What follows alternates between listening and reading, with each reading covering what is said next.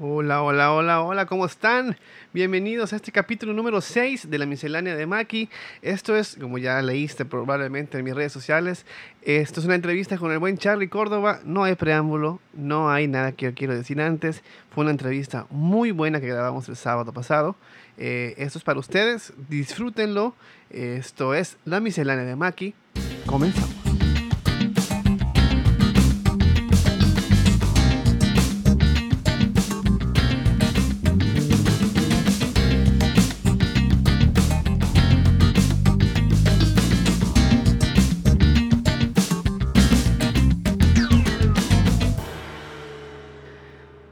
Aquí en la línea mi querido Carlos Córdoba, como se los prometimos para este lunes. Este, este momento, como ustedes saben, no está en vivo, lo estamos grabando el día sábado. Son exactamente las 5.53 de la tarde. Aquí en Mérida hay mucho calor. No sé cómo se encuentra ahí en la Ciudad de México, mi querido Charlie Córdoba. Primero que nada, qué gusto saludarte. Este, me parece que mm, de los aficionados que, que yo conocí cuando me fui metiendo más al ámbito del Cruz Azul eres tú y eh, me da gusto estar en tu en tu podcast en este eh, concepto. Y fíjate que acá en Ciudad de México también el calorcito está bravo pero bueno no no no creo que sea lo mismo que en Mérida. Totalmente conozco el calor de Mérida y, y también para ustedes va a ser complicado porque pues está la situación de de que incluso hace, poquito platicaba contigo fuera de micrófonos y te decía qué ganas me dan de estar donde estás tú porque estabas, en la playa, justamente en la playa y era me parece que no me acuerdo si era jueves o lunes un día muy normal y pues eh, digo como que todos tenemos esa parte de de que en cada ciudad hay una situación padre y hay situaciones complicadas, ¿no? Sí, amigo. En el caso de, de, de Mérida, yo creo que todo es padre. el calor no tanto. sí, con el calor sufrimos un poquito. Charlie, qué gusto, muchísimas gracias. Gracias por, primero por, la, por el reconocimiento y, segundo por aceptar la, la, entrevista, esta serie de entrevistas que estamos haciendo de, de, de cuarentena para, para hacerle más eh, leve la cuarentena a la banda y sobre todo a la banda celeste, que es la mayoría de la gente que escucha el podcast. Amigo, eh, pues ¿cómo lo estás llevando? ¿Cómo estás pasando la, la, cuarentena? Ahí te vemos en Twitter que siempre eres muy, muy movido, que te la pasas haciendo ejercicio, eh, preparándote para correr los maratones. ¿Y cómo lo estás pasando ahora? Fíjate que en mi caso sí me complica un poquito porque soy mucho de, de, de correr por lo menos en la, en la semana corro tres veces o cuatro de cinco a ocho kilómetros cada día, o sea, cada día de los que te estoy mencionando. No, no, no, diario, sino tres o cuatro veces a la semana. Y cuando voy a una carrera, eh, o sea, que tenga alguna... Ahora me gusta mucho correr solo 21 kilómetros y maratón. Ya no soy tanto como de... como cuando inicié, inicié corriendo 5 o 10 kilómetros, pero era, era casi cada semana o cada 15 días ir a, a una carrera a participar ahora como parte del equipo de, de ASICS que, que soy, corremos eh, 21 o 42, entonces las preparamos con antelación. Y ahora eso de estar en casa haciendo un poco de, ejercicio funcional, sí me gusta, pero pero sí es medio medio complicado. Y lo de la lo de la banda pues también eh, tengo una que no es tan tan moderna. Eh, si me hubieran dicho antes me hubiera preparado y hubiera eh, tratado de conseguir una muy buena, pero la que la que tengo no no no no me gusta tanto, entonces este fíjate que que sí le estamos sufriendo un poco, pero eh, de lo de lo principal eh, Maki, que, a mí me gusta hacer es eh, como como vivir el día eh, con una situación como si tuviéramos los mismos compromisos, ser como disciplinado. Claro, claro, Hay días, hay días como, como sábado, domingo, que sí, como dicen por ahí, le echamos un poquito la, la flojera, más que que yo estoy súper acostumbrado a, a los sábados eh, estar en el estadio, estar en transmisiones, entonces ahora que hay esa oportunidad, sí, más bien el sábado me, me despierto tarde, los domingos pues, no, no, hay carrera, no hay... Fíjate que mucha gente de, de, los corredores están saliendo y a mí me parece que, que yo como figura pública sí me dan ganas, pero, pero yo tengo que tener una responsabilidad social mayor. Así es. Y si yo lo hago, lo puede hacer más gente. ¿Y para qué? Entonces mejor uh, tratar de sobrellevarla. Creo que esto va, va, a regresar en determinado momento a, a a que vivamos como lo hacíamos antes. Entonces, mm, sí, tal vez, a lo mejor de repente, no sé si les pasa a, los que nos están escuchando y a ti, de repente como que viene un bajón, o sea, eso sí estoy de acuerdo. Eh, ese bajón así como de, hijo, y si, no sé, a veces como que se siente que esto va a ser permanente, económicamente a mí me está pegando, pero creo que a todos les está pegando, entonces, o sea, es una situación eh, complicada, ¿no? Que, que de repente sí, sí dices, eh, pues ojalá que esto pronto termine y regresemos a, lo que estábamos. A la vida diaria. Pero bueno, creo, que si, si le echamos ganas y tratamos de, de, hacer cosas que, que no hacíamos, por ejemplo, a lo mejor en un ratito tocamos más ese tema, pero decirlo, yo tengo muchas ganas de hacer un taller de periodismo para, para los jóvenes, para las nuevas generaciones. Genial. Eh, entonces, ahora creo que me va a dar tiempo. en estas dos semanas que, que iniciaron de, de, cuarentena no, no, no le he pegado, pero ya, ya pienso a partir de la siguiente semana empezar a diseñarlo porque este me parece que sí es importante. Luego por ahí me, me, llega mucho de, lo, de la gente que tengo en redes sociales que lo pide.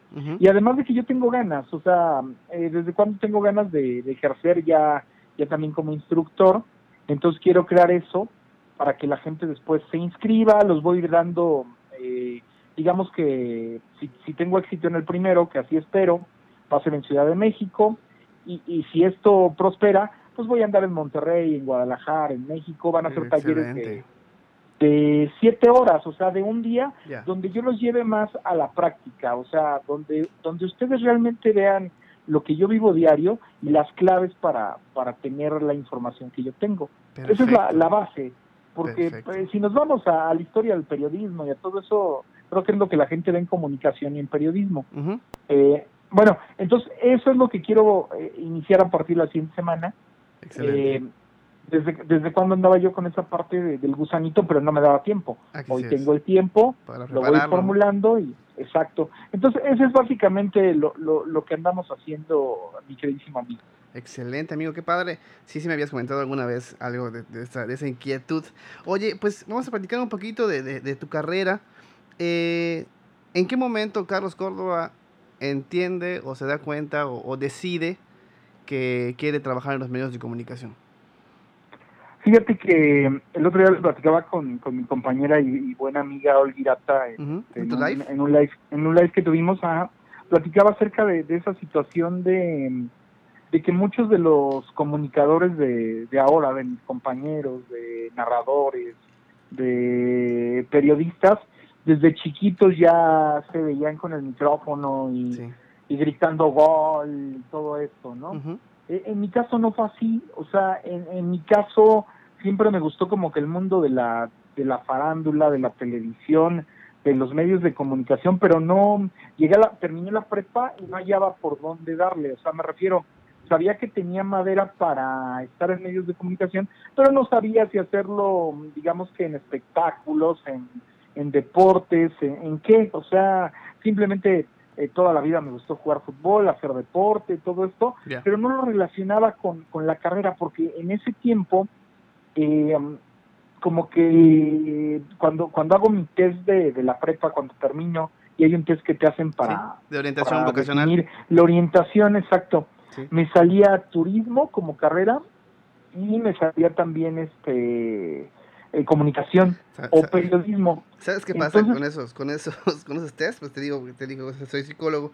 Sí, tú, tú, tú eres psicólogo, y, claro. Y justo, justo es un test que ha sido muy criticado, eh, más o menos desde la época que estoy en la carrera, aproximadamente 2007, 2010, empecé a escuchar muchas críticas de que es muy, se puede, puedes definir muy fácil, eh, como que engañar a la prueba.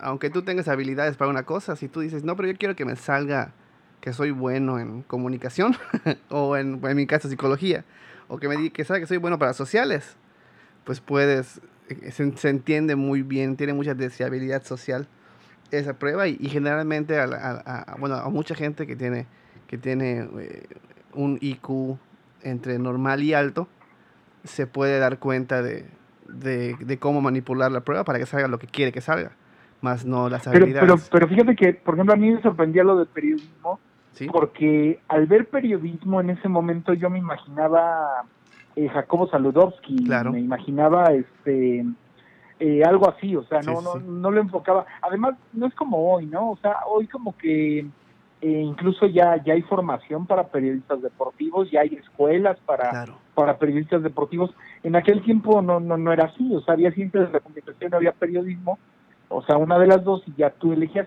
Entonces dije, no, ¿sabes, ¿sabes qué? Eh, lo platiqué con mi papá, que siempre me apoyó, eh, y le decía, a mí como que me gusta más turismo, porque además le sé muy bien al inglés, entonces, y aparte me gusta mucho viajar, entonces, bueno, por ahí siempre esa, esa parte de me gusta mucho viajar. Yo nunca he escuchado a nadie que diga que, diga que no.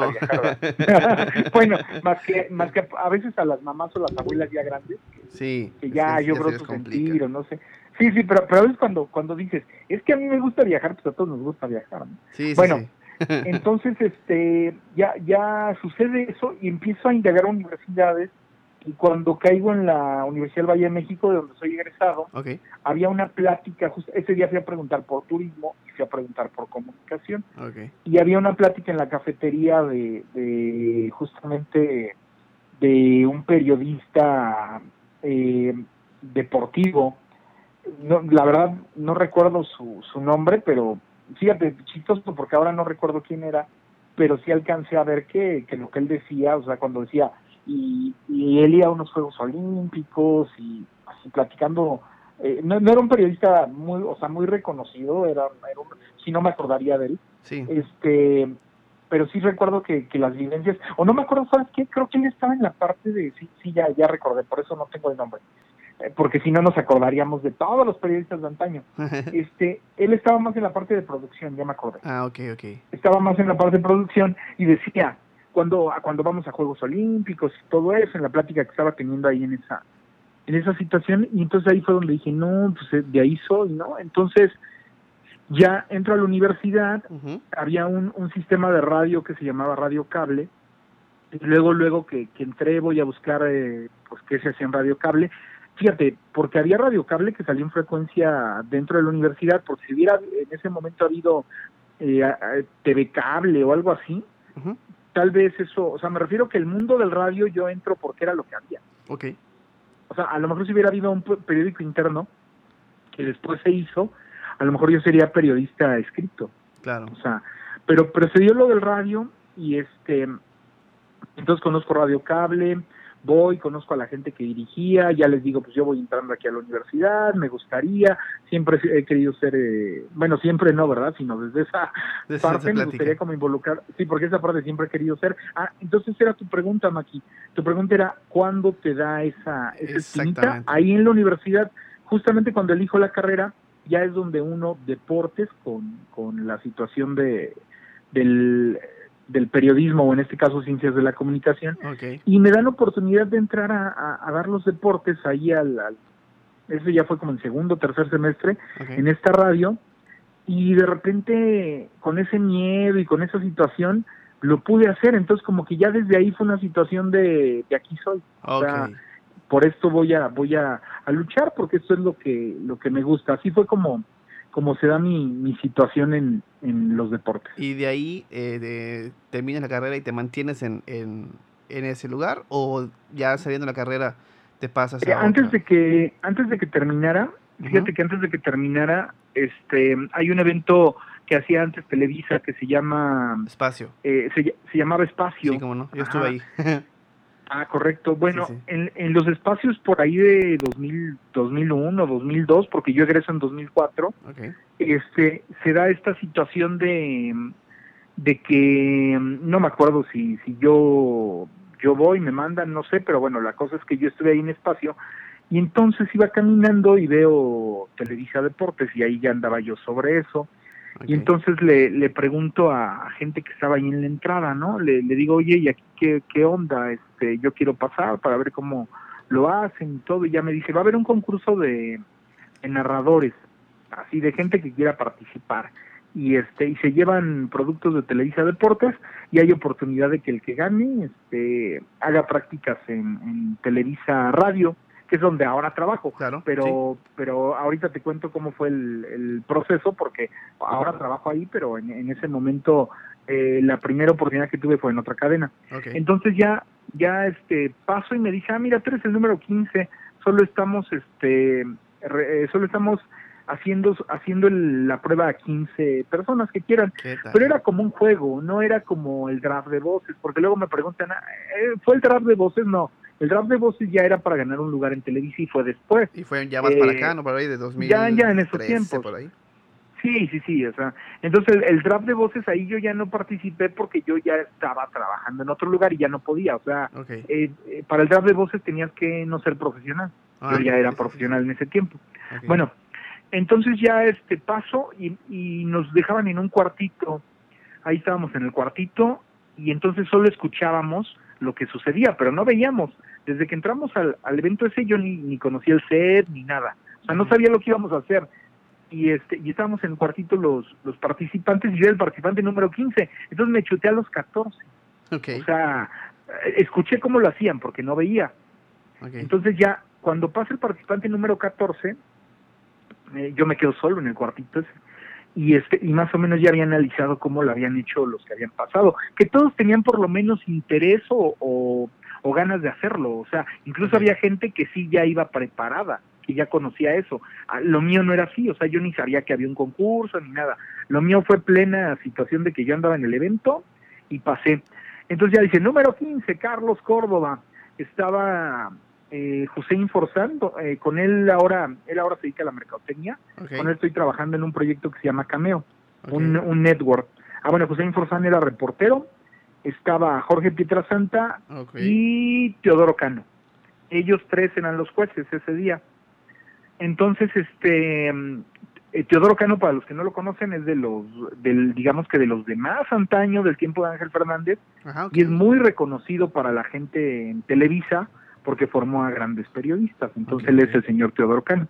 Entonces ya paso y mm, empiezan a ponerme imágenes de, de Juegos Olímpicos, de lucha libre y de fútbol. O sea, haz de cuenta que te pasaban minuto de Juegos Olímpicos, minuto de lucha libre y minuto de fútbol. O sea, empezando por lo más difícil hasta lo más fácil. Que al final es, es Este- como que una de la, de la gran parte de la cartelera de Televisa, ¿no? Supongo Exacto, que era exacto, lo- exacto. lo fuerte.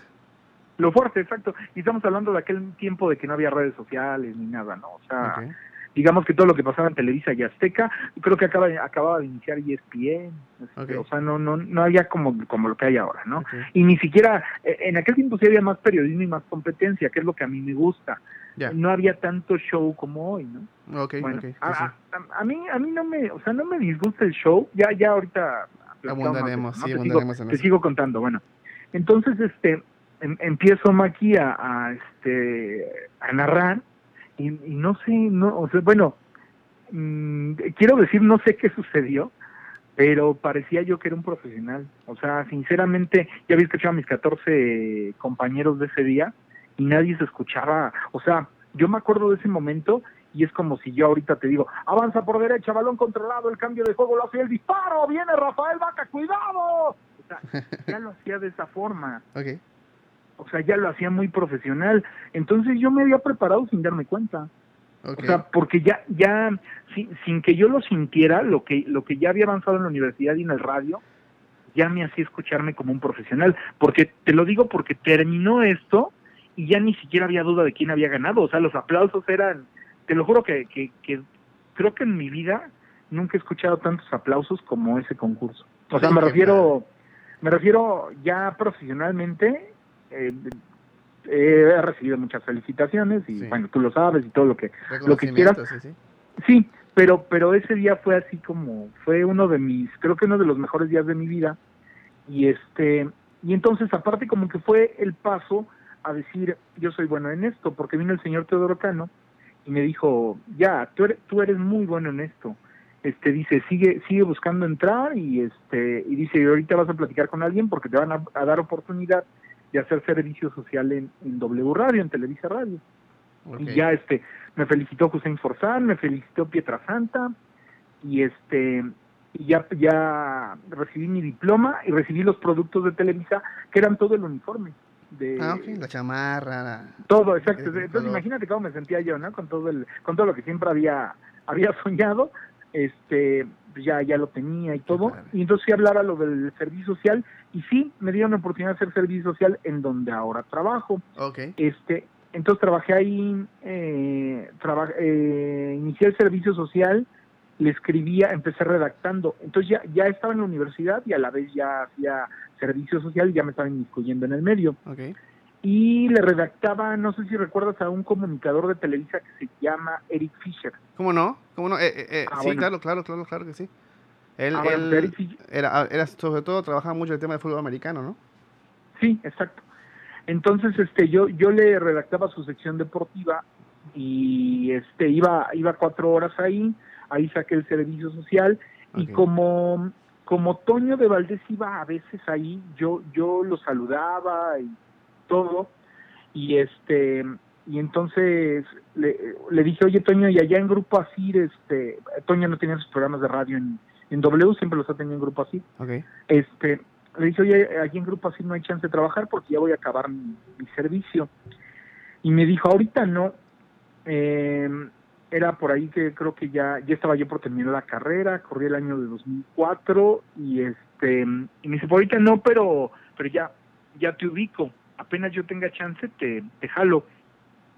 Y de repente como que pues no crees, o sea, porque ahora por ejemplo cuando la gente gente que quiere meterse a esto y me dice, este, "Oye, y una oportunidad", yo soy muy claro. Además que ahora hay, hay formas de contactar mucho más fácil porque las redes sociales ayudan mucho. En aquel tiempo tenías que ver físicamente a la persona porque no ibas a tener su, su teléfono ni nada, ¿no? No, no había forma de mandarle un Twitter, no había forma de mandarle un, un mensaje. Ahora, ahora la hay. Entonces en aquel tiempo, si tú tenías oportunidad de estar 10 minutos con Toño de Valdés, hablabas lo más que pudieras y y entonces ya... Disparabas todo el arsenal. exacto. Y entonces ya, pero fíjate que Toño siempre, desde ese momento, como que lo vi con confianza de mí, ¿no? Aparte de que ya empezaron a hablar bien de mí, ahí en, ahí en W. Entonces, este, ya me dice Toño, este, fíjate que va a haber chance para, para redactor, pero ya, haz de cuenta que lo que hacía yo en W lo iba a hacer ahora en Grupo Asir, pero ya, ya cobrando. Perfecto. Entonces, seis meses de servicio social, seis meses sin cobrar, y este y me dice ve ya, las pruebas y ya fui a Grupo Asir hice las pruebas las pasé todas y en febrero de 2004 este ingresé a, Grupo Asir. De 2004 a 2006 eh, fui redactor y en 2006 ya aparezco como reportero de, espacio deportivo de Grupo Asir. Y fíjate que en aquel tiempo em, lo que sucedía era que teníamos muchas coberturas eh, de todo. O sea, ¿a qué me refiero? A comparación de que ahora si tú no vas al lugar, este, por ejemplo, se disputa un partido mañana en Estados Unidos de fecha FIFA y en el caso del radio, ¿no? Este, si tú no vas de enviado, ¿qué es lo que están haciendo ahora las empresas? Se ahorran ese dinero, pues tú recuperas los los audios, los inserts como le llamamos, este, de redes sociales. Igual si eres televisión pasa lo mismo. Sí. O sea, puedes, puedes recuperar un video y le pones cortesía tal. En aquel tiempo no era así, en aquel tiempo eh, como radio nadie tenía los audios más que quien iba. Entonces, ah, ¿y por qué viene esto? Porque desde 2006 que estuve ahí hasta 2015, que, que duró mi carrera en Grupo Asir, este, eh, viajé demasiado. Y viajé demasiado a lugares inimaginables. O sea, yo siempre voy a recordar la, la, el debut de, he estado muy pegado al automovilismo aparte como segundo deporte y fui al debut al debut de, de Checo Pérez de Sergio Pérez en, en Fórmula 1 en 2000 en 2011 en Australia. Iba a ser en Emiratos Árabes Unidos y yo estaba sacando visa y todo y de repente hubo una situación como ahora esto del covid no me acuerdo de alguna guerra alguna situación y este y terminamos yendo a, a Australia. Entonces ese, ese es básicamente la, la no, no sé si, si siga por ahí, te cuente cómo de ahí pasa MBS. Y sí, luego... sí, por favor. De hecho, es, es, es un ah. poquito la idea de hablar de tu, de tu trayectoria. Ah, bueno.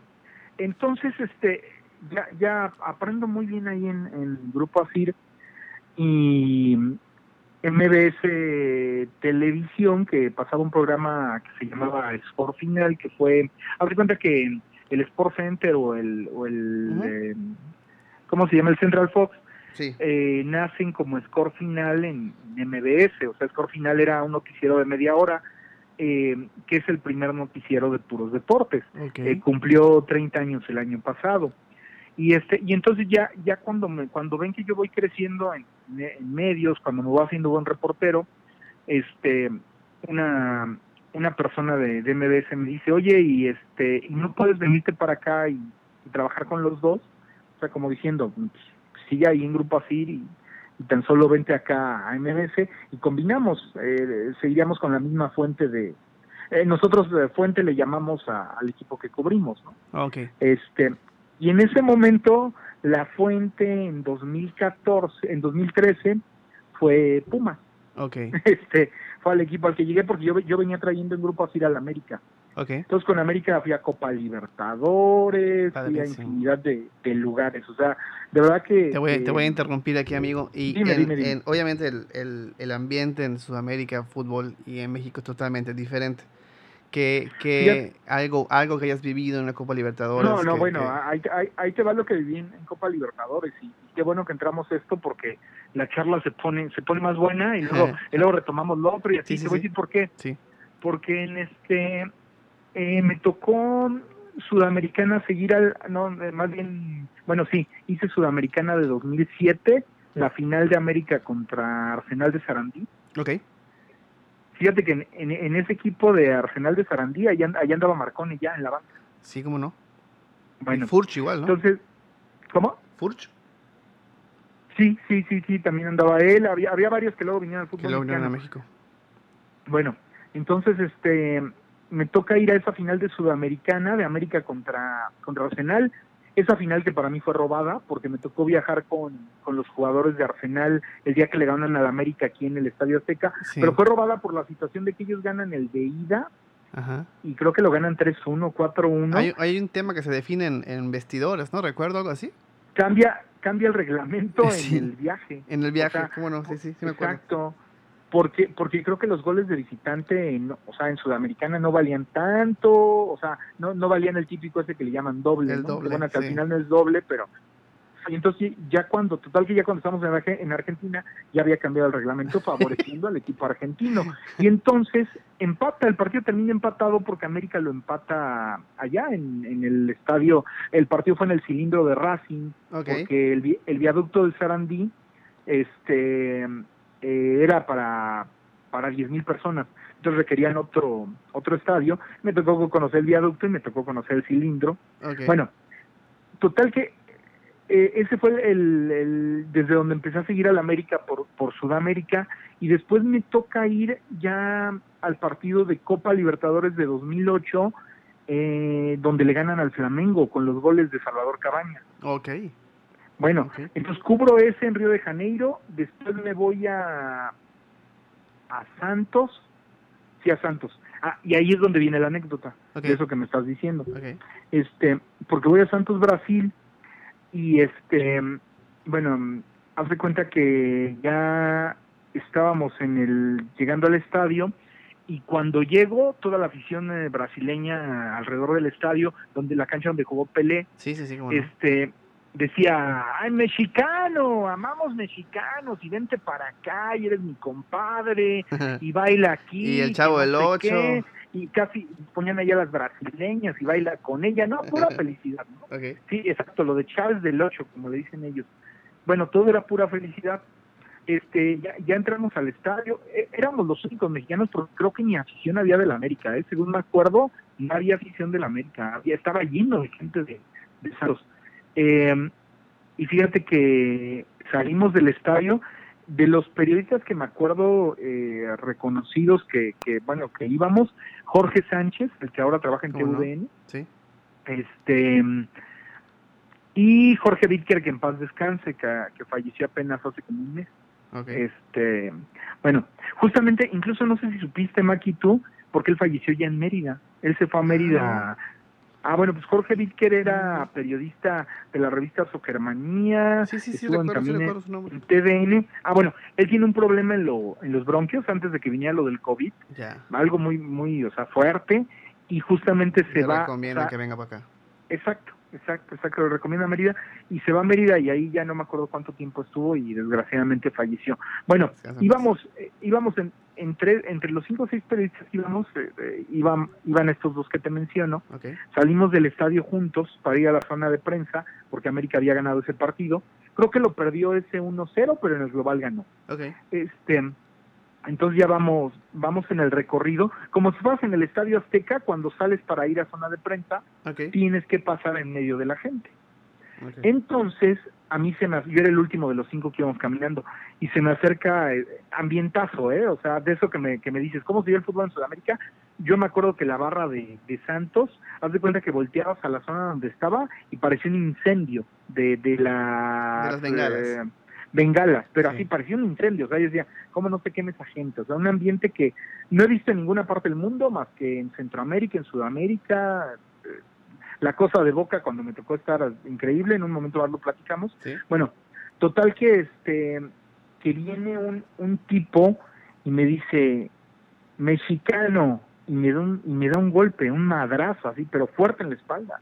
O sea, me pega muy fuerte el, el brasileño, que si me, si me lo da en la cara me tumba. Okay. Este, entonces yo les digo a, mis compañeros, les digo, ya me pegó un cabrón, este, ya no hablen porque van a escuchar que, o sea, por sí parecíamos mexicanos. claro. Digo, no, a lo que me refiero que además parecíamos periodistas por la ropa, porque hacía mucho calor y todos andaban en bermudas y así. Y pues el periodista, pues por la grabadora, por lo que sea, o incluso el uniforme, pues, se distinguía y parecías mexicano. Entonces, este, entonces ya agarra y, y se empiezan a reír ellos, ¿no? Jorge Sánchez y todo y viene y me da otro golpe. Y entonces yo agarro y les digo, ¿saben qué? A mí ya me pegaron dos veces y, yo voy a, este, yo ya me voy. Y entonces me echo a correr. Cuando volteo, yo ya estoy con un policía, me salté una, una valla y ya le estoy diciendo, pues ya, ya está la gran trifulca con mis compañeros, ya les están pegando. Y este, entonces le digo al policía, mira, ahí están mis, mis compañeros de prensa mexicanos, porque, porque aparte mis compañeros se defendieron, o sea, yo me eché a correr, yo preferí eso, yo dije, o sea, se te van a venir 5, 10, 100, los que sean, todos son brasileños. Claro. Y este, y, aparte yo ni le voy a la América, o sea, ¿por qué va a pelear por el América? Entonces, este, ya, ya total que, que ya tenían a uno abajo y ya le estaban, este, ya, ya lo estaban pateando, y el policía se hacía güey, o sea, sí, tampoco se totalmente. O sea, como que ni me entendía, ¿no?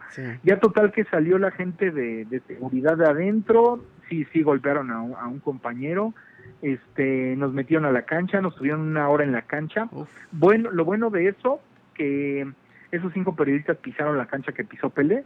Pues lo malo que nos tuvieron ahí una hora en lo que este, en lo que regresábamos y luego yo ya no tenía taxi para regresarme porque yo iba con otros compañeros y me tuvieron que meter en una cajuela y así me fui de Así me fui de Sao Paulo, de Santos a Sao Paulo, un trayecto como de dos horas en una cajuela, no había más. Entonces son de las, son así es, de lo de lo que me acuerdo mucho. Sudamérica. dentro, dentro de tantas vivencias. Pero eso es Sudamérica, ¿eh? O sea, Sudamérica es, eh, tú podrías pensar que, que los brasileños son a todo dar y todo. Sí son a todo dar, pero cuando pierden, o sea, y, y eso es Copa Libertadores y eso es eh, Copa Sudamericana, o sea, es algo muy diferente a lo que vivimos acá. Allá sí es de muerte, o sea, si, si el cuate este que me pegó dos veces en la espalda trae un puñal, me mata. Sí, sí, sí, sí, sí. Sin otro, problema. Otro, tipo de pasión la que se vive sí, ahí. Sí, sí, eh, o sea, desenfrenada, ¿eh? Totalmente. Y, y, casos como ese, pues, o sea, demasiados, demasiados los que me han tocado, pero eso es como uno de los más, este, de los más importantes. Y, y, y retomo el tema, Maki, de lo que, de lo que platicábamos. Entonces ya entro a, a MBS y ya ahí es donde empiezo a hacer televisión y este estuve haciendo cosas también eh, como MBS también es una productora aparte de tener el canal este estoy haciendo cosas para para Fox Sports para Telemundo en, Chicago este eso fue lo que lo que hice televisión y lo conjugaba con Grupo Asir en Grupo Asir en 2015 viene un, un recorte por situaciones eh, de de, pues, de dinero, ¿no? De situación de, de, recesión económica y me toca salir y me quedo solo en MBS. Eh, eso pasó en 2015. Okay. Ya, ya ahí más o menos yo ya me iba dando a, a conocer eh, porque yo estaba cubriendo al Cruz Azul. Ok. Al Cruz Azul lo empiezo a cubrir en, en 2014. Fui al Correcto. Mundial de Brasil 2014 por los dos medios. Llega 2015, viene esto, me quedo nada más con, con, este, con televisión. Y en 2016, para fines de 2016, para agosto, me viene la oportunidad de trabajar en el Canal 11 haciendo los Juegos Olímpicos Ok. los hicimos desde la Ciudad de México. Y Canal 11 porque eh, recuerda que esos juegos no, no los tuvo en televisión abierta ni Televisa ni Azteca Sí, no. y se los tenían que brindar a un canal público. Los tenía Slim, ¿no? Ajá, exacto, que, que los pasaron por claro Sí. y en este caso yo los hice para para este para el canal 11 y me fue muy bien y a partir de ahí ya fui ganando más reconocimiento, ya tenía mundial, Juegos Olímpicos, ya tenía muchas coberturas internacionales y viene la oportunidad de, de llegar a, a W Radio en 2016, para fines de 2016, con un nuevo concepto que se venía que iba a iniciar en 2017, que era ya un concepto con, con gente más joven, ya, ya dejando atrás a la gente que, que tenía Televisa, que era la misma gente que hacía TDN Televisa y, Televisa Deportes W. En este caso nosotros fuimos otra generación eh, con varios comunicadores que veníamos de, de varias empresas y es el concepto que ahora que ahora tenemos. Entonces, este, ahí a partir de ahí yo ya estaba muy fuerte en, en Cruz Azul, eh, que, que lo tenía como ya ya como fuente diaria, ya empezaba a manejar mucho las redes sociales y justamente por esa situación de, de lo que me exigían en, en W, de que somos cadena de transmisión de Cruz Azul, es que yo ya tengo tanto acercamiento con, con la gente de Cruz Azul. Y de repente fíjate que cuando ya, o sea, cuando yo me doy cuenta es cuando sucede este fenómeno que, que fue como un abrir y cerrar de ojos. Este, nunca me imaginé llegar a, a- a lo que ha sucedido ahora porque verdaderamente ha sido, eh, yo creo que ha sido lo más bonito de mi carrera, ¿eh? O sea, mm, fíjate, por ejemplo, mucha gente dice, eh, David Faitelson de ESPN, eh, Carlos Guerrero de TV Azteca, pero casi siempre cuando dicen Carlos Córdoba, casi siempre se refieren al periodista, o sea, Sí, eh, sí, sí, creo sí, que- no, creo no la cadena. exacto. Entonces creo que mi marca se fue haciendo fuerte Sí.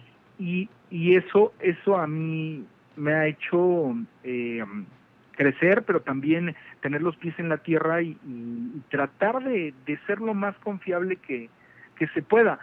Porque sí, sí en un mundo y en un medio como Cruz Azul hubo un momento que fue muy, muy complicado. O sea, Claro.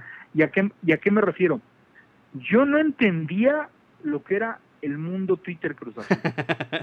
O sea, o sea, yo, yo, yo informé como informé algún día en América, como informé algún día en Pumas, y de repente, o sea, me encuentro primero con la situación de que voy creciendo mucho en seguidores, eso me atrapa, porque digo, bueno, si estoy creciendo les está gustando, Sí. pero de repente mi golpe fuerte fue cuando empecé con tanta crítica de la del- de, la afición pero pero críticas fuertes y, y no de la no de la afición que apapacha no de la afición que quiere sino de la otra o sea que, que, que existe en el, en el mundo Cruz Azul y que y que tú la conoces bien Bien, o sea, bien, lo y conocemos que bien. incluso y que incluso tú o sea Maki yo yo yo como lo conozco como a ti como como a varios que están en ese en ese cúmulo a- a- hay mucha gente que, que se divierte mucho en ese en ese mundo Cruz Azul Sí, redes sociales. La verdad que sí, muy y que, divertido. y que no son ni o sea que no son ni mala onda ni buena en el caso tuyo tú eres un personajazo y te estimo. Gracias, gracias. pero pero me refiero que, que hay bastantes que que sí o sea que se metieron fuerte conmigo y que al principio yo no entendía. O sea y a, y a qué me refiero Mm, a veces yo reaccionaba dando explicaciones yo Justificando. justificando exacto y de repente me fui dando cuenta platiqué con el, con el chelo de la novena que ha sido un, un gran Buen tipo. un gran amigo Sí. porque me- porque quieras o no sí me sirvió mucho como como coaching para entender qué pasaba Ok. y ya y ya él me fue él me fue diciendo la onda está así todo pero pero me parece que, que el gran el gran triunfo es es el cómo me he conducido yo porque yo no ni si- ni siquiera me o sea se han enfrentado cara a cara en, en Twitter diciéndome es que tú te crees no sé qué y no sé qué y no sé qué y entonces yo yo he dicho pues es que yo ni me creo ni lo soy O sea, yo soy un periodista que cubre Cruz Azul y que trata de darles la mayor información a ustedes. Y ya. O sea, y si hay gente que me quiere mucho y que me idolatra y que todo eso, yo lo agradezco. Pero, pero fui entendiendo esa parte y dije, bueno, o sea, si no suma, pues no importa, o sea, que no reste, no me voy a meter en, en, discusiones. Y, y, creo que esa fue la parte donde brinqué esa gran barrera. O sea, o sea si, si, si Maki a mí me insulta, yo no le insulto. O sea, ya, nada, más ya sé, nada más ya sé que me insulta. Y entonces creo que ese ha sido el gran O sea, creo que esa parte y yo sigo avanzando y sigo trabajando y además trabajo porque me gusta mucho. O sea no tampoco tampoco trabajo porque ay este me encantan los seguidores y los sí ok la información es para ellos al final no o sea este pero me refiero que trabajo porque es mi vocación entonces ahí me comporté como el periodista que siempre había querido ser. No siempre gano todo, eh, la competencia es muy dura, pero lo que sí yo yo sí he establecido muy bien en, programas, en redes sociales, en donde quiera, es que conmigo nunca va a, nunca nunca les voy a mentir.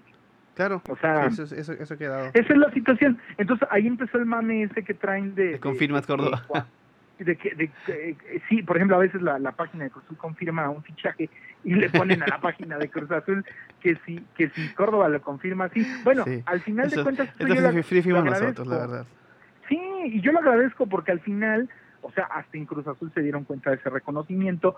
Eh, la gente de Cruz Azul es estupenda, me ha tratado sensacional. Y, y, mira lo que te voy a decir, Maki.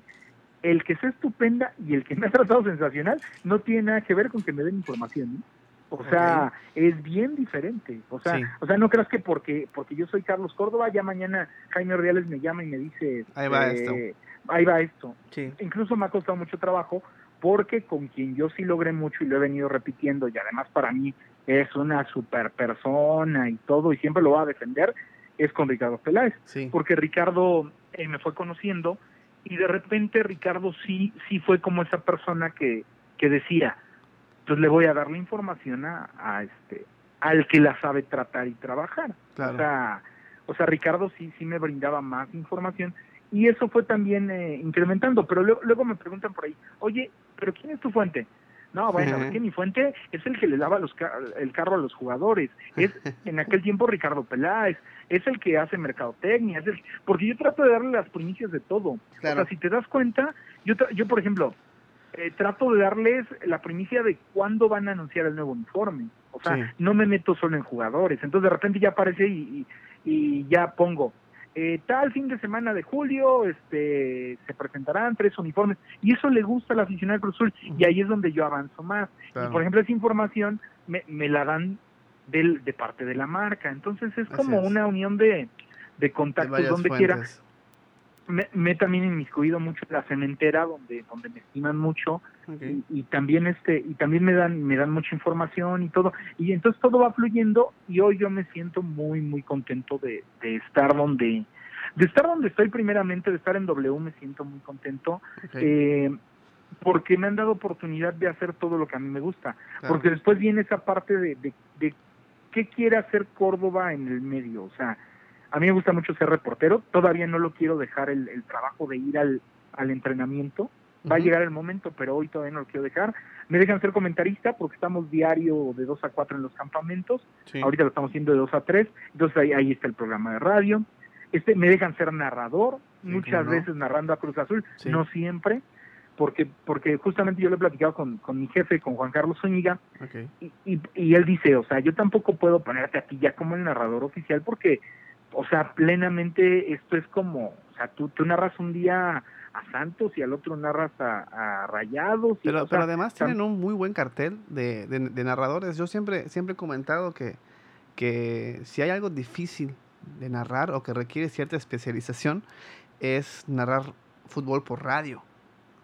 O sea, esa, esa eh, habilidad que tienen que tener y que tú lo tienes fantástico y, también varios de tus compañeros en W, las veces que me ha tocado escuchar eh, los, programas, eh, igual que he escuchado la que narran la Champions y todo esto, son muy buenos narrando, narrando radio. Fíjate que, que um, somos, la mayoría somos eh, jóvenes y, me parece que fue una gran oportunidad que nos dieron y creo que se hizo un muy buen equipo y sí, sí, el, el, el también como cambiar un poquito y el tono de, digo, por ejemplo, cuando decían, antes cuando decían W Radio, eh, yo lo recuerdo cuando yo no estaba ahí, pues siempre te imaginabas a Treyes, a, este, a Max Marín, a, o sea, a todos los que, que son compañeros, son profesionales, de Camarena, y está muy bien, pero sí fue una, una muy buena situación que se nos diera la, la oportunidad. Bueno, entonces hoy mi carrera vive un, un gran momento y cuando mm, creo, que hay una cosa importante, Maki. Cuando la afición empieza a darse cuenta de que yo le voy a Chivas, en vez de que me resultara en contra, yo, lo manejé así porque, ah, o sea, porque fue una situación que, que, que yo debía conocer, porque es al equipo que le voy. Claro. entonces, es, eso reflejó una, una cosa muy padre, que la afición entonces empezó tal vez a decir, él sí dice la verdad, porque él le va a Chivas, él tiene que hablar bien de Chivas como como el periodista de multimedios de Monterrey que habla bien de Rayados o de Tigres, como como como el corresponsal en Guadalajara que habla bien de, de Chivas. Entonces, y él no, él habla bien de Cruz Azul y él no le va a Cruz Azul. Y, y no es la cosa de hablar bien, sino es la cosa de, de, decir la verdad, porque Cruz Azul está lleno de ataques. O sea, todo el tiempo, todo, el tiempo, está lleno de ataques. Entonces, no es que yo sea su, su defensor, pero sí es como el que ve el panorama mejor. O sea, como el que, pone... Lo que, lo que hemos platicado varios de, los amigos, que tú igual ya conoces a varios, eh, sabemos que Cruz Azul vende. Vende tanto en lo positivo como en lo negativo. O sea, si va bien el equipo, vende todo este tema de decir que está bien. Yo, yo creo, yo, creo, yo creo incluso, yo creo incluso es el que más vende, ¿eh? o sea, y voy, y voy a ponerlo en claro esto. O sea, cuando Chivas América eh, tienen algún tema polémico, digamos que son apoyados porque casi es la mitad y la mitad del país que le vamos a Chivas y América. Pero después de, o sea, después de, esa, me refiero a que sale mucha gente de estos equipos a, a, pelear, a dialogar, a lo que tú quieras. Pero el caso, el caso Cruz Azul es un fenómeno en redes. O sea, a mí me ha tocado encontrarme con situaciones, hijo, de verdad, de, pues eh, muy, em, muy complicadas en, en, cuanto a esa situación de, de, lo que es el sufrimiento del aficionado de, Cruz Azul. Entonces, eh, cuando tú les dices la verdad, creo que lo valoran demasiado. Entonces, por eso, por eso siempre viene esa, ese cuestionamiento que a mí me gusta al final de cuentas contestar, porque ya pues ya, ya es una situación que se me hace siempre, ¿no? Entonces de repente dicen que Cruz Azul, hay muchas páginas de fans, hay otros periodistas que se meten también a mentir, y este, de repente que Cruz Azul va a ganar este torneo porque ya se dijo que no va a regresar el torneo y va a ser campeón. Y entonces me viene toda la visión y ya entonces yo con la investigación, con las fuentes ya salgo a decir, no, ya Bonilla dijo que no se le va a dar el título. Entonces ya ya como que como que esa parte se se tranquiliza, bueno, se tranquiliza un poco, pueden estar inconformes o, pueden estar contentos, pero ya, ya saben que es la verdad. Entonces, eso, eso a mí me, me da mucho gusto, ¿no? O sea, y, y, me reconforta. Eh, y también, también otra cosa que yo creo es que justamente ya merecen un título, pero además ya merecen un título por lo bien que estaba jugando este equipo. Totalmente. O sea, esto no es de merecimientos, pero por fin se llegó a... Yo, yo, la verdad, o sea, sí estoy como con esa partecita de saber qué va a pasar, eh, qué va a pasar en todo, porque, por ejemplo, el otro día lo platicamos en los campamentos, ¿no? O sea, ¿qué tal si dicen, bueno, vamos a liguilla? Y entonces Juárez contra Cruz Azul y pierde Cruz Azul. O sea, ¿sí me entiendes? Que es muy probable. O sea, sería, sería, por eso te digo, o sea, a veces es tan, es tan sufrido el mundo Cruz Azul. O sea, o sea, están de, verdad que yo, yo, yo los admiro y, lo que sí me va a dar mucho gusto es el día que, que lo ganen, porque sé cómo lo van a vivir, o sea, a mí me va a dar mucho fíjate, gusto. Fíjate, Charlie, que ahí, ahí yo no sé, no sé qué va a pasar con, con, con, con muchos de, de, mis amigos aficionados, conmigo mismo, o no, la verdad no, si, si en el triunfo y cuando estamos de líderes o cuando se juega bien o cuando le meten cinco de América, se crece la afición muchísimo. nos crecemos muchísimo. No sé cómo va a pasar el día que, que se consiga la ansiada novena. Ese día va, van a explotar muchas cosas. Ese día va a regresar mucha afición que nunca supimos que le iban a ese equipo. Ese día van a pasar cosas que, que, que por lo menos yo no puedo ver. Eh.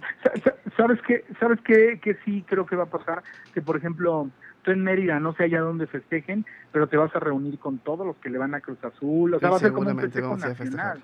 o sea, el Ángel va a estar atascado de gente de Cruz Azul. La, fíjate, la Minerva, que es súper chiva y Atlas, vas a ver, o, sea, o sea, o sea, cada, cada situación de, de, cada lugar del país, porque yo también me he dado cuenta de eso, que, que Cruz Azul tiene afición donde quiera. Sí. Este, y, y, eso también es lo que yo vivo defendiendo, ¿no? O sea, que, que Cruz Azul es un, un equipo que es un equipo grande por, por muchas situaciones y que mm, cuando esto suceda, el otro día me preguntaban, ¿y qué te gustaría a ti particularmente hacer cuando, cuando suceda? Así como tú, tú dices que no sabes qué vas a hacer. A mí me gustarían dos cosas. No sé si si estar en la transmisión narrando o estar en la cancha. Yo creo que estar en la cancha. Claro. Quiero ser el, el, primero, no, no que entreviste a un jugador, quiero ser el primero que entreviste a Billy. Claro. O sea, porque, porque Billy ha sido una persona eh, muy golpeada. Yo, yo no tampoco soy, soy el defensor de Billy, o sea, eh, la situación de la cooperativa es muy complicada. Incluso eh, para mí como periodista yo prefiero enfocarme en lo deportivo, no, no meterme en eso, porque luego también hasta me andan buscando en redes sociales para todo lo, que hacen en la cooperativa y todo eso, y yo les contesto, ¿sabes qué? Yo, yo en eso no, o sea, yo en lo deportivo, y yo califico a ver si está bien una contratación o no, en mi punto de vista, pero no, no, no, no me puedo meter tanto a lo, a lo que me estás este, pidiendo.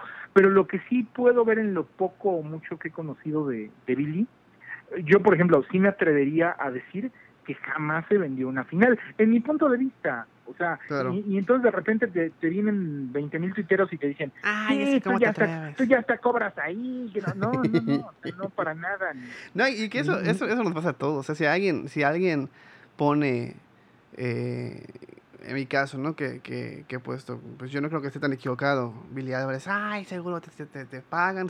De hecho, cuando hicimos, seguramente te acuerdas, varios de nosotros, una de las de los momentos claves cuando nos reunimos y, se generan muchas células de, de tuiteros es en el cuando Yayo de la Torre dice que no estaba seguro si seguiría Gemes, que lo iban a evaluar. Y sale el hashtag de yo con Gemes. Sí, sí, sí. Incluso, incluso ayer, pero incluso fíjate que algo que pasa mucho en mí es que cuando yo publico algo, lo publico porque, o sea, yo, yo digo, a mí me parece bien esto. Por ejemplo, ayer que pusiste Gemes más grande que estos, pues es mi punto de vista. Yo te di RT, dije, o sea, a mí me parece que eso está, o sea, en mi punto de vista, pero pero yo siempre digo, es el punto de vista de Carlos Córdoba, o sea, lo que él ha visto en Cruz Azul, más no lo que la gente tiene que pensar, o tampoco soy el que quiere llevar a todos para acá y para allá. No, no, no, o sea, es mi, mi punto de vista. Entonces, también eso ha, estado muy padre, que, que se ha vuelto como respetarle esa parte. Creo que la, lo que le ha gustado a la afición es esa parte de que incluso a muchos los he volteado, ¿eh? O sea, ¿a qué me refiero?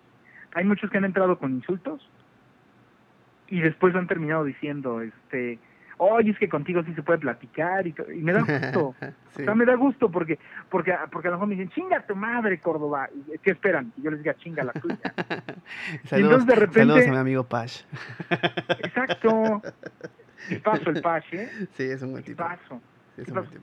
Entonces, eh, toda esa parte es, este, es muy, muy interesante del, del mundo del mundo Cruz Azul. Eh, ahora que hablabas de, que tuviste una plática con León Lecanda, ¿Sí? Tengo, tengo grandes compañeros como, como León, que, que él y yo platicamos siempre mucho de, de lo real. O sea, eh, creo que León a veces también como en ESPN lo mueven tanto a otros equipos y todo, de repente va, regresa y todo. Sí. Y afortunadamente, eh, porque por ahí me, me preguntan también, ¿y cuánto más vas a durar en Cruz Azul? Eh, fíjate que, que eh, lo, lo, doy a conocer aquí en tu programa. Okay. Eh, próximamente tendré un programa en redes, tendré un programa en redes sociales que se va a llamar a nivel de cancha tele. Ok. Entonces, este va a ser ya mi programa de Cruz Azul. Entonces, yo, yo espero que mi carrera ya después de ese paso que doy ya se, se quede en, en Cruz Azul, o sea, plenamente ya ya pegada. Incluso estoy formando un grupo de colaboradores para que en el momento que Carlos ya nada más tenga que estar desde un estudio o cosas así, pues haya gente que siga sacando esa información, que además Claro. mucha de la información que yo tengo es, es vía celular. Pero a mí siempre me ha gustado eh, corroborar todo en la en, en el campamento. En el o sea, campo. por ejemplo, a- hace poco salió, ¿recuerdas esa nota de, de ESPN donde decían Escobar y Yoshimar Yotun se pelean? no sé Ah, cómo no, bueno, cómo no. entonces, este, el primer entrenamiento que yo tuve oportunidad de hablar con un jugador en, en conferencia, justamente la pregunta fue esa, ¿no? Roberto Alvarado, ya de las últimas conferencias que dio Cruz Azul, antes de esto del COVID. Y le dije a Roberto, oye Roberto, yo los veo muy bien, pero o sea, plenamente salió una nota donde se da a conocer que este que, pues, que, que Yotun con Escobar y, y ya él contesta, para nada, así como ves la plantilla, es como nos estamos comportando, por eso vamos, o sea, Sí. con, con buen ritmo, vamos, o sea, nos llevamos Buen sensacional.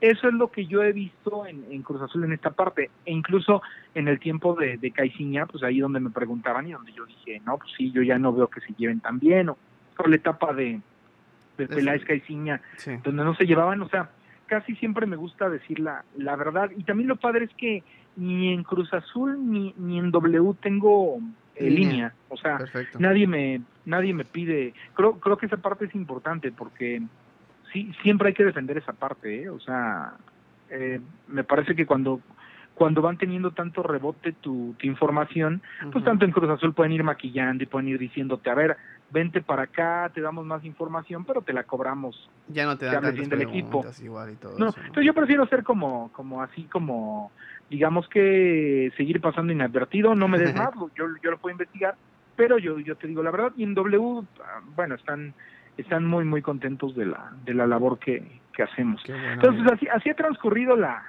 la, la, la vida de este de este servidor que que la otra parte mía es la familiar y la que tú decías. En los tiempos que no estoy eh, en el club estoy con mi familia tengo tengo a mi esposa tengo a mi hijo este lo lo lo disfruto mucho estoy con él juego mucho con él me gustaría mucho que le fuera a Cruz Azul. Ahora sí que tiene, tiene las dos vertientes, ¿no? Eh, yo Sí. siempre lo digo así.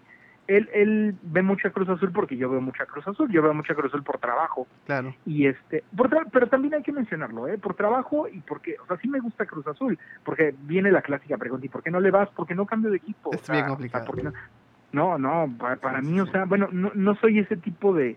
A eso me referí en lo que iniciamos cuando decía de showman. Sí, O sea, sí, sí. nunca me vas a mí a mí a ver y, y esto queda grabado este en ese tipo de situaciones de polémicas Claro. que son nada más así como para o sea lo que hace multimedios no de quién es más grande Cruz Azul o el Manchester United No, oye, por favor o sea, yo nunca le voy o sea yo, yo yo en ese momento contestaría sabes qué o sea pues claro que el Manchester United y Sí. yo no le entro a tu relajito entonces esa parte de, de, de- del show y de lo que es la industria el día de hoy yo la respeto mucho pero Claro. ese no soy yo o sea, Perfecto. ese no soy yo. Yo voy a debatir puntos periodísticos importantes. Ya, Muy bien. o sea, y si les gusta o no les gusta la, la opinión, ya es cuestión de cada quien. Pero a mí sí el, el showcito y todo eso de... Fíjate, Álvaro Morales, me llevo muy bien con él como persona, incluso él en W también transmite algunas veces, es sensacional. Con la persona, el personaje no me gusta nada. O sea, Sí. no me gusta nada, ma- más no yo sé que a él le está yendo muy bien, entonces Claro, que lo haga y que lo disfrute. A él le gusta, exacto, exacto. Entonces, Sí, de hecho vi una entrevista que le, que le hicieron en Apuntes de Rabona donde él, él comenta mucho sobre su personaje, ¿no? Y igual justo lo platicaba con, con León y, y- y- y creo que él coincide un poco con contigo en su idea de que pues, respeta mucho lo que hace Álvaro, pero pues que su labor es otra y ellos se enfocan en conjunto, igual que tú, en, en- en su trabajo periodístico. Charlie, eh, tu mejor entrevista, eh, ¿ya la hiciste o crees que todavía falta, eh, te falta por hacerla? em, mira, yo creo que, que, que te puedo hablar de mi, mejor entrevista en el momento y todavía hay muchas entrevistas que serán más buenas que esas. Porque también, también te voy a decir una cosa, o sea, eh, Carlos Córdoba no termina en la parte W, o sea, mañana, mañana parte de, de ese, de ese programa que, que te menciono que voy a hacer junto a Cameo Network, Sí, eh, de Cruz Azul en redes sociales. Sé que mañana, no sé cuál va a ser el destino, pero sé que, que tiene que ser eh, ESPN, Fox, eh, TUDN, no sé, o sea, en Carlos Córdoba hay una mente de mucho crecimiento. Claro. Entonces, este, pues iremos por más. Al momento, fíjate, en cuanto a entrevista que yo disfruté, deliciosa, Sí, sí, sí. rica, eh, Billy Álvarez en, creo que fue noviembre o diciembre del año pasado, Ok. 2019, cuando me da a conocer muchísimas cosas que estaban pasando en la, en la institución y lo que venía. Y casi todo lo que me dijo Billy en ese momento, que hablaba del director deportivo, de ¿Cómo los no? refuerzos, de todo eso, casi todo lo que me dijo en ese momento fue lo que pasó. O sea, me refiero lo que lo que a partir de enero empezamos a vivir ya con Jaime Ordiales, con Sí. la llegada de, de refuerzos. Esa fue la que más disfruté. A personaje, eh, creo que a Usain Bolt en Jamaica Wow. en 2008, eh, pero fue un, también hay que mencionarlo, fue un chacaleo. Lo que, lo que es chacaleo para nosotros es varios periodistas entrevistando a Ah, un personaje. O sea, no fue uno a uno, fue este, fue chacaleo. He disfrutado también una uno a uno con, con Lewis Hamilton de, de la Fórmula Fórmula 1. Ajá.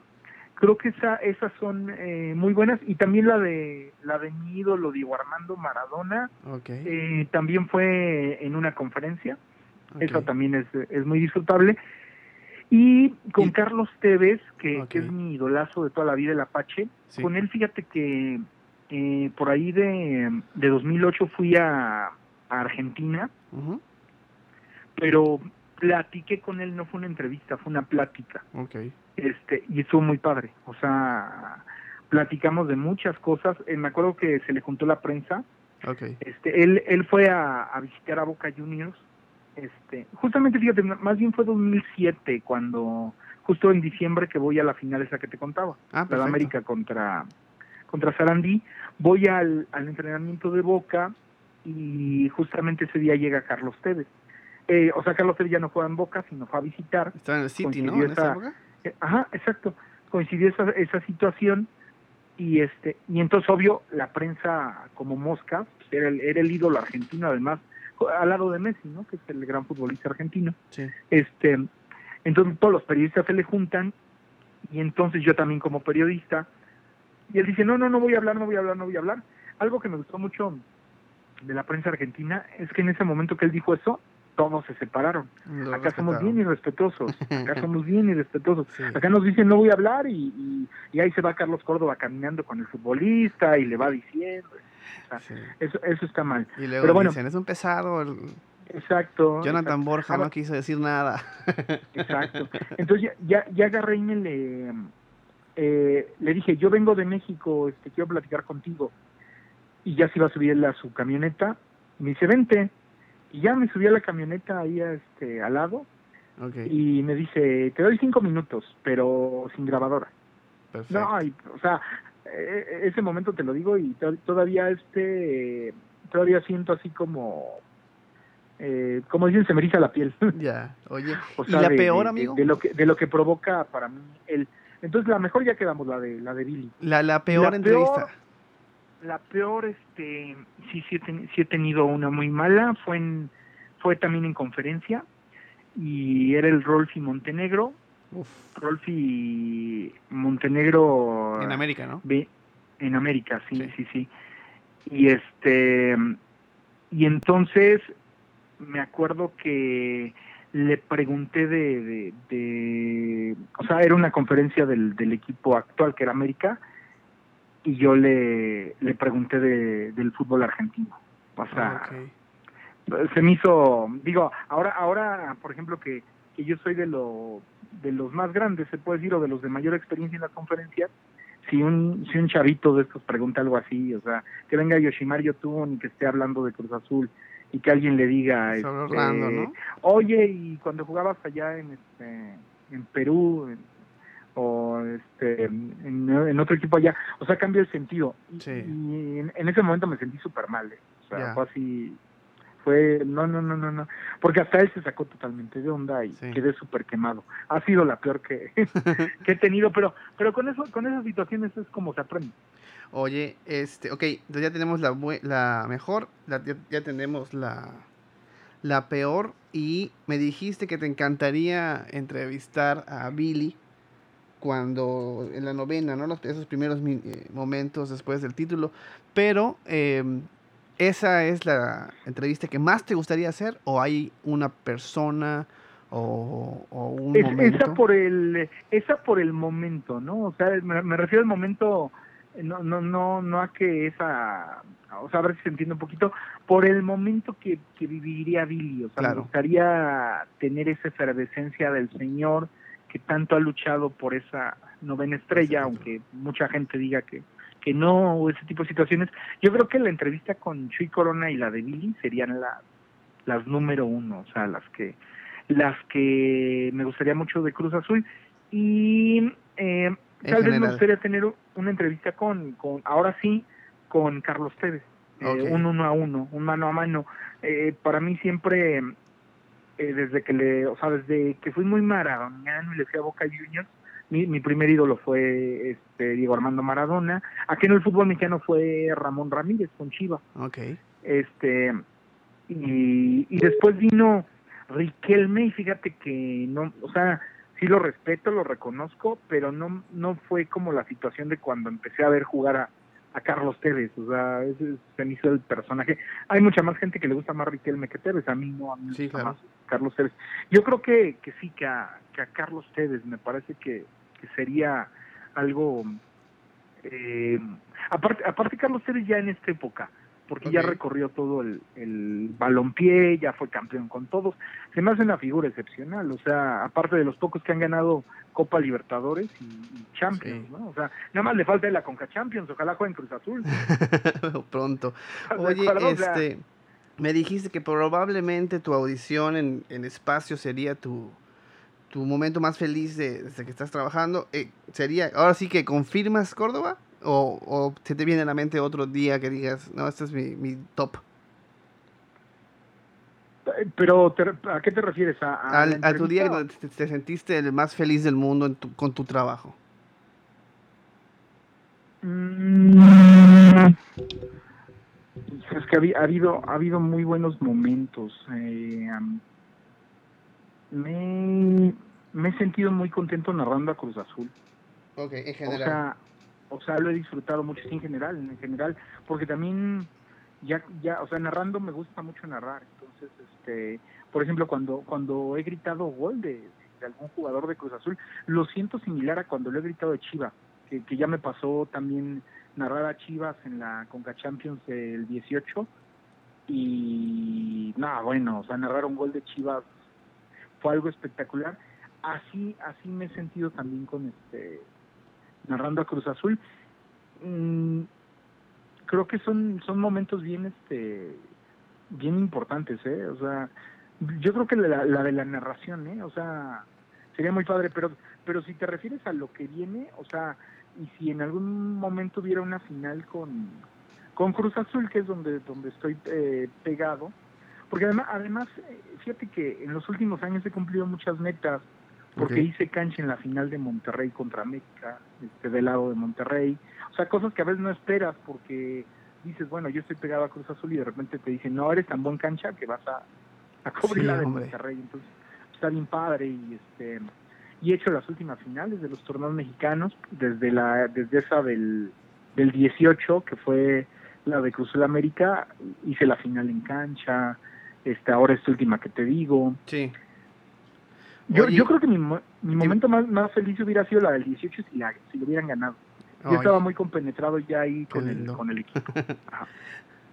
Oye, amigo, entonces 2014 te toca entrar con a Cruz Azul. Eh, si no me equivoco, eh, era Luis Fernando Tena, el director técnico.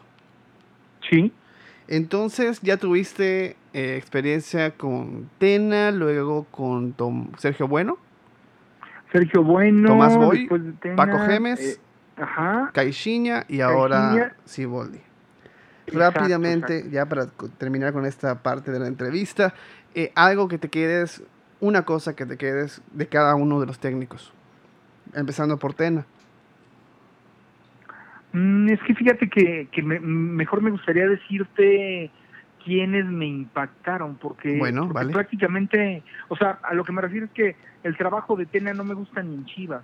O sea, o sea, reconozco que es el último campeón de Cruz Azul, que es el campeón olímpico, pero incluso yo le he dicho, es es muy tibio, o sea, esa personalidad a mí no me gusta. Yo soy cero o diez, o sea, las personalidades tibias no, no me gustan. Entonces, eh, me gusta mucho la personalidad de, de Gemes y la personalidad de Caiciña.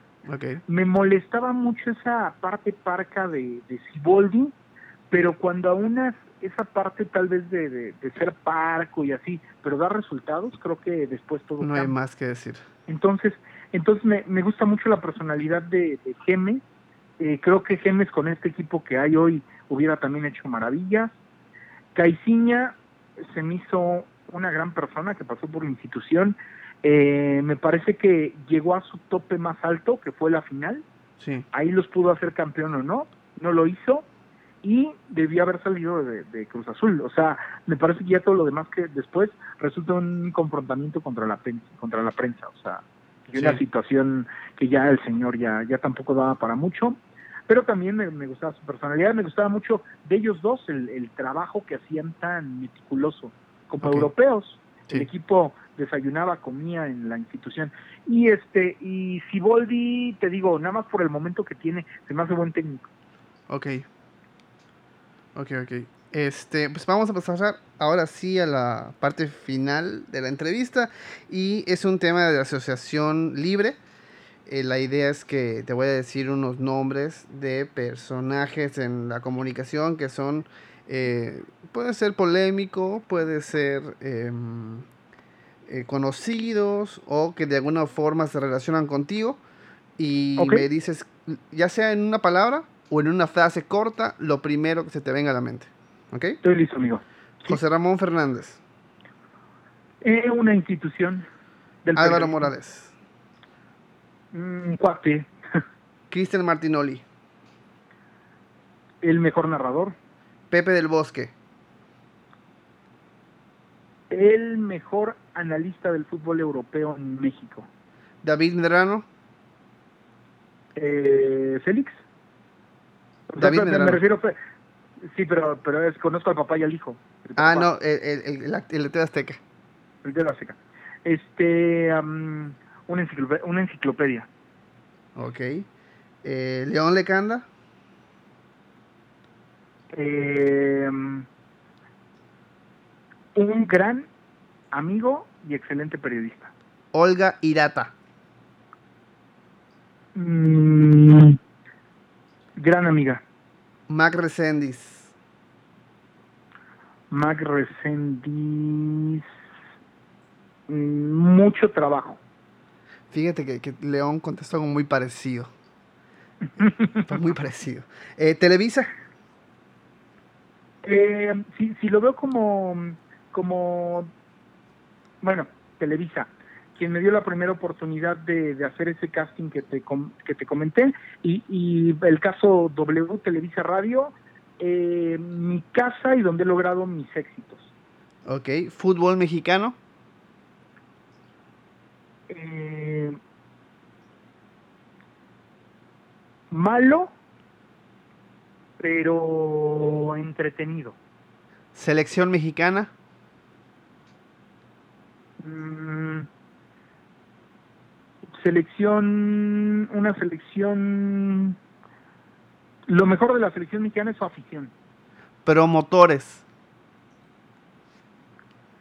Mm, promotores eh, necesarios en el fútbol. Carlos Hurtado. Sí existe y hoy no está en Cruz Azul. Ricardo Peláez.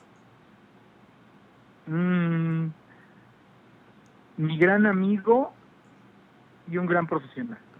Juan Carlos Zúñiga. Un gran líder. Guillermo Álvarez. Señorón. De cabeza. Excelente, amigo. Con eso terminamos esta parte de la Asociación Libre. Y antes de terminar. Qué excelentes personajes, Maki, escogiste. ¿eh? Gracias. O sea, sí, sí me agarraste así como. O sea, de verdad, eh, a, veces a veces como que también deberían de preguntarle a uno qué quiere que le pregunte. Y tú me preguntaste hoy lo que yo quería que me preguntaran. gracias. muy buena entrevista. muy buena entrevista. Oye, amigo, eh, Eh, deberías de, de, también aparte, y bueno, te lo, así te lo doy como recomendación porque me gustó mucho tu, tu podcast, ¿Sí? Eh, deberías intentarlo luego en YouTube. Fíjate que sí lo hemos, lo hemos eh, intentado hacer, pero estamos en ese proceso de mejorar las condiciones del estudio. Para, sí, no, y a veces, y a veces sabes también qué, qué implica eso, porque porque yo también voy voy para allá, es la única red social que me falta, la del YouTube. Sí. Es, bueno, aparte de que el TikTok y ya no sé qué tanta madre este, sacan, pero no, no, en el caso del, del, YouTube también yo quiero migrar para allá, pero sí te entiendo, o sea, quiero hacer un buen producto claro. y también también lo que lo, lo, padre y lo bonito de los podcasts es que podemos estar a kilómetros de distancia y tener una plática muy rica. Así es, amigo. Eh, por último, pues ya sabemos que estás en radio, sabemos que tienes el tema de los campamentos, eh, Territorio Azul, cuando regrese el fútbol todos los martes a las 10 de la 10 mañana. de la mañana, correcto. Eh, viene el tema de a nivel de cancha con Cruz Azul. Ajá. Que ya estás en Instagram soltando algunas cositas. Y sí, viene... fíjate que, que como ya teníamos copado eh, Twitter, que no lo quiero cambiar a, hacer otra página, sino seguir sacándolo en el personal, porque la gente ya es al que le tiene confianza. Tenemos Facebook, que el Facebook en un inicio lo llamé a nivel de cancha también. Voy a retomar eso, aunque también saben que es el Facebook de Carlos Córdoba oficial. Nos faltaba Instagram. Y entonces a Instagram fue donde decidí llamarle ya a nivel de cancha celeste, que va a ser mi, proyecto. Y entonces todo lo vamos a enfocar después ya a eso, a, lo que es a nivel de cancha celeste de Carlos Córdoba, que después ya va a ser este hasta un medio de comunicación, ¿no? O sea, digamos que yo voy a tener gente que va a ir a, a preguntar y entrevistar ya como a nivel de cancha, pero vamos este haciéndolo poco a poco. Y el programa de, a nivel de cancha quiero que sea similar al de al concepto de territorio azul que, que de verdad fue un bombazo y un hitazo y yo les agradezco. Lástima que tuvimos que parar ahorita. Sí. Y, no asocié el nombre de a nivel de cancha celeste en el radio porque ahí estoy bajo los parámetros de, de, W, o sea, es un programa en el que yo conduzco, pero estamos bajo la empresa, por eso fue que la empresa decidió llamarlo Territorio Azul. ¿Y algún proyecto más que tengas en puerta? Eh, fíjate que eh, plenamente eso es ahorita todo lo que traigo, lo que te dije del taller de periodismo, Sí. que, que lo voy a sacar y después ya cuando pase todo esto daremos a conocer la convocatoria, diremos, por ejemplo, octubre en tal lugar, voy a presentar el video donde voy a decir este que quien quiera eh, saber las claves del periodismo deportivo y todo se inscriba y ahí les daré todas las indicaciones y lo vamos a hacer en, en esas oficinas de WeWork. Excelente. y entonces ahí más o menos quiero inscribir 30, 40 personas, no más, para que podamos disfrutar esas siete horas. Perfecto. O sea, que de, que de verdad se lleven algo, algo muy padre, incluso eh, que haya mucha práctica con todos, ¿no? O sea, que sea algo muy, muy práctico y que de verdad, de verdad te conozcan a, Carlos Córdoba, pero también yo lo que quiero, no solo, o sea, no es una ponencia, entonces no, no van a ir a conocer eh, cómo logró el éxito, sino yo quiero que sepan las claves para, porque, porque aparte a mí me gustaría que cada vez hubiera más periodistas con, con esta presencia, y no y no lo que lo que tanto existe hoy no que que como siempre digo muy respetable pero a mí me gustaría el otro lado. Y sé que hay muchos periodistas que, que, quieren esto o sea que quieren vivir esta esta situación. Ok, amigo, tus redes sociales en Twitter, Facebook e Instagram son? Eh, Twitter e Instagram, arroba Córdoba-Sports, Córdoba con B chica, eh, Instagram también es Instagram de a nivel de cancha celeste, así como se escucha, arroba a nivel de cancha celeste, en Facebook, arroba Carlos Córdoba oficial, ahí estamos, y próximamente estaremos en a nivel de cancha celeste en Cameo, ahí se, se transmitirá, donde también tenemos los lunes a las 19 horas un programa, nada más que también se, se quitó ahorita, es, Fútbol Capital, y ahí, estamos este también eh, ahí también se conecta mucha gente de Cruz Azul pero hablamos de todo el, fútbol entonces ahí también estamos en en un en un network que próximamente va a tener mucho crecimiento que se llama Cameo Network. Pues mi querido Charlie muchísimas gracias. Así como como no queriendo la cosa te dije que iba a ser una plática de media hora y llevamos hora veinte platicando. Uy, muchísimas gracias imagínate el día que nos veamos, que, que tengamos pendiente esa, esa va a ser sensacional. Eres un tipazo, Maki. Gracias, este, Charlie.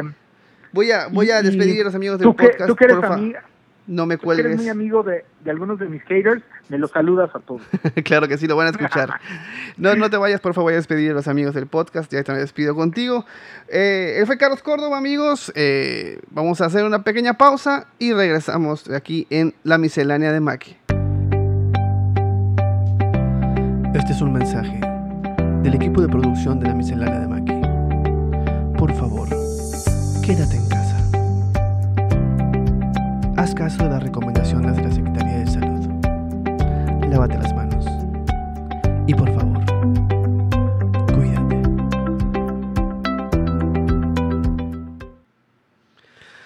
amigos, pues eso fue toda la entrevista con Carlos Córdoba, un gran profesional y un tipo con un inmenso corazón. Muchísimas gracias por llegar hasta este punto, hasta esta hora con 19 minutos de entrevista. Muchas gracias y, nos escuchamos la próxima. ¿Quién será el próximo invitado o cuál será el próximo eh, tópico? Pues no lo sabemos. Ustedes saben que esto lo retomé para, eh, para mí, para matar un poquito el tiempo en la cuarentena y para ustedes, para que igual tengan algo que escuchar en este periodo. Probablemente regresemos con algún tema de ansiedad o depresión o algo así que tenga que ver con el, con el, el, encierro y pues algunas recomendaciones, y yo creo que eso es lo que va a ser. Y nos vemos el próximo lunes entonces. Espero que te haya gustado esto. Eh, como siempre, espero tus likes, tus comentarios, tus retweets. Esto fue la miscelánea de Maki. Adiós.